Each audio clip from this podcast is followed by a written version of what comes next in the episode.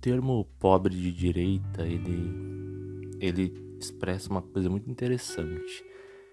Seria, no caso, não somente o pobre mesmo que, que acredita nos ideais da direita, mas uma pessoa que tem um, uma posição política que não reflete a sua condição de vida.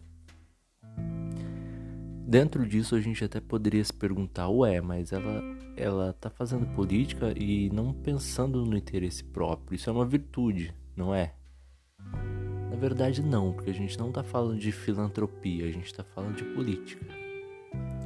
A política, por incrível que pareça, ela surge no seu seio para você defender os interesses próprios.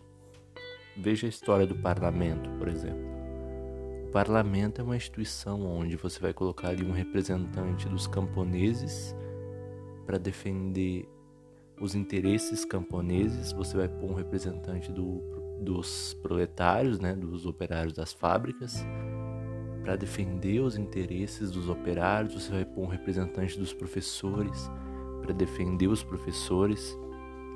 Ou seja, eu, por exemplo, como professor, vou ali defender um direito a um abono rural, um direito a um décimo terceiro para mim, porque eu preciso, porque é um direito. E por eu fazer parte de uma classe social, isso vai se estender a toda uma classe social.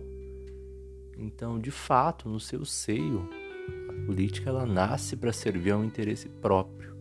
O problema é quando esse interesse próprio, na verdade, ele não serve a um ser enquanto membro de uma classe na garantia de direitos. O problema é quando eu busco esse benefício próprio fora do jogo político. Quando eu busco fora das regras do jogo, fora das regras da legislação.